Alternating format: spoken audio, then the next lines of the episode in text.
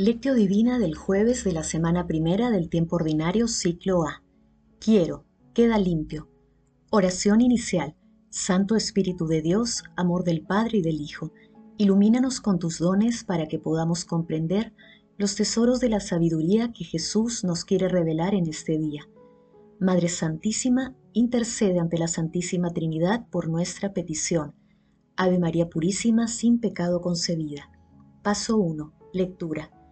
Lectura del Santo Evangelio según San Marcos capítulo primero versículos del 40 al 45.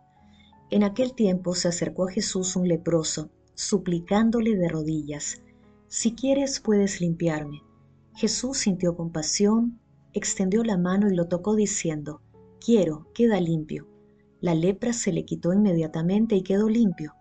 Jesús lo despidió encargándole severamente, No se lo digas a nadie, pero para que conste, ve a presentarte al sacerdote y ofrece por tu purificación lo que mandó Moisés. Pero cuando se fue, se puso a pregonarlo y a divulgar el hecho, de modo que Jesús ya no podía entrar abiertamente en ningún pueblo, se quedaba afuera en lugares solitarios y aún así acudían a él de todas partes. Palabra del Señor, gloria a ti, Señor Jesús. ¿Cómo pagaré al Señor todo el bien que me ha hecho? Alzaré la copa de la salvación invocando su nombre. Cumpliré al Señor mis votos en presencia de todo el pueblo. Te ofreceré un sacrificio de alabanza, invocando tu nombre, Señor. El pasaje evangélico de hoy denominado Jesús sana a un leproso se ubica también en Lucas capítulo 5, versículos del 12 al 16, y en Mateo capítulo 8, versículos del 1 al 4. En aquella época, a un leproso se le trataba como a un muerto viviente, porque, además de sufrir la tristeza de una enfermedad incurable, era marginado, despreciado y condenado a estar lejos de los demás y de Dios, es decir, lejos de la vida. Esto estaba establecido incluso en la ley, como se puede apreciar en los capítulos 13 y 14 del Levítico y en Leví capítulo 5, versículo 2, así como en el libro de los números capítulo 5 versículo 2. De esta manera se buscaba garantizar la salud y la pureza del pueblo. El leproso era considerado como un herido por Dios. Pero la fe del leproso y el amor de Jesús superan todas estas circunstancias. Jesús realiza una acción revolucionaria. Se acerca y toca al leproso, acercando dos mundos enfrentados su expresión quiero queda limpio, derriba los muros de la exclusión, suprime las fronteras. Tanto el leproso como Jesús incumplen la ley. Es una parábola en acción donde la compasión infringe la ley, pero otorga la vida, ya que el amor no margina. Paso 2. Meditación. Queridos hermanos, ¿cuál es el mensaje que Jesús nos transmite a través de su palabra, la lectura de hoy nos invita también a examinarnos sobre cómo tratamos nosotros a los marginados, a los leprosos de nuestra sociedad, sea el sentido que sea. El ejemplo de Jesús es claro. Como dice una de las plegarias eucarísticas, Él manifestó su amor para con los hombres y los enfermos, para con los pequeños y los pecadores él nunca permaneció indiferente ante el sufrimiento humano. Nosotros deberíamos imitarle, que nos preocupemos de compartir en la caridad las angustias y las tristezas, las alegrías y las esperanzas de los hombres, y así les mostraremos el camino de la salvación.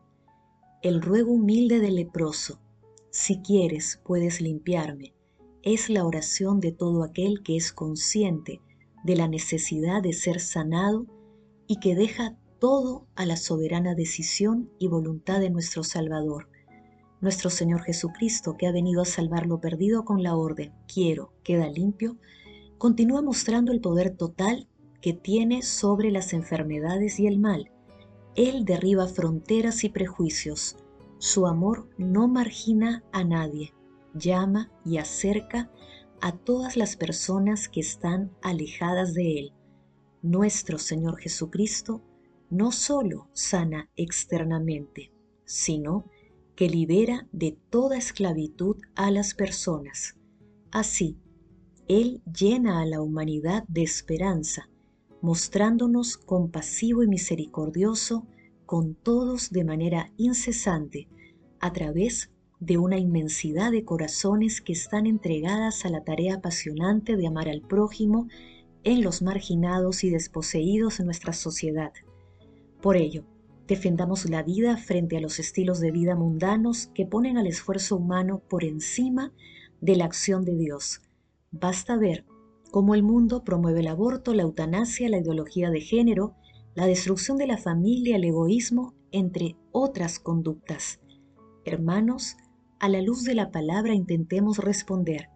¿Tenemos fe en la acción sanadora y liberadora de nuestro Señor Jesucristo? ¿Somos compasivos y misericordiosos con las personas más necesitadas?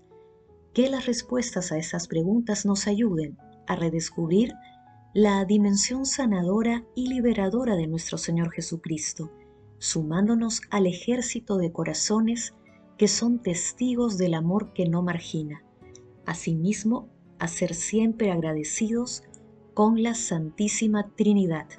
Jesús, María y José nos aman. Paso 3. Oración. Te pedimos, Señor, que atiendas con tu bondad los deseos del pueblo que te suplica, para que vea lo que tiene que hacer y reciba la fuerza necesaria para cumplirlo. Amado Jesús, tú que eres compasivo y misericordioso, concédenos un corazón obediente y agradecido contigo, con Dios Padre y con Dios Espíritu Santo, para que seamos testigos y demos testimonio sincero de tu compasión y misericordia.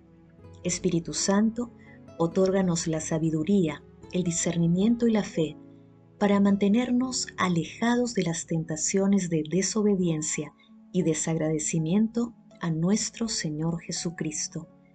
Amado Jesús, dígnate agregar a los difuntos al número de tus escogidos, cuyos nombres están escritos en el libro de la vida. Madre Santísima, Reina de los Ángeles, intercede ante la Santísima Trinidad por nuestras peticiones. Amén. Paso 4. Contemplación y acción. Hermanos, contemplemos el maravilloso amor de Dios con un escrito de San Claudio de la Colombier. La meditación sobre el amor de Dios me ha impresionado fuertemente, considerando los bienes que recibo de Dios desde el primer momento de mi vida hasta hoy. Cuánta bondad, cuánto desvelo, cuánta providencia para el cuerpo y para el alma, cuánta paciencia, cuánta dulzura. Me parece que Dios me ha hecho penetrar y ver claramente esta verdad. Primero, que Él está en todas las criaturas. Segundo, que todo lo que hay de bueno en ellas es Él. Tercero, que es Él quien nos hace todo el bien que de ellas recibimos. Lo que es más admirable es que Dios hace esto mismo con todas las personas, aunque nadie piense en ello, sino es alguna alma escogida o alguna alma santa. Es preciso, al menos yo, piense en ello y sea agradecido. Dios nos da incesantemente el ser, la vida, las acciones de todo cuanto hay en el universo creado.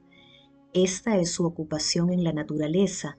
La nuestra debe ser recibir sin cesar todo lo que nos envía a todas partes y devolvérselo con acción de gracias, alabándolo y reconociendo que Él es el autor de todas las cosas.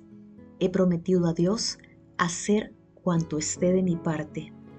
Queridos hermanos, hagamos la promesa de ser agradecidos con la Santísima Trinidad, acudamos periódicamente a la acción sanadora y liberadora del sacramento de la penitencia y pidamos continuamente al Espíritu Santo la gracia e inspiración para que descubramos en los ancianos, en los desposeídos y marginados, el rostro del excluido que busca la limpieza y sanación espiritual y corporal, seamos testigos del amor que no margina.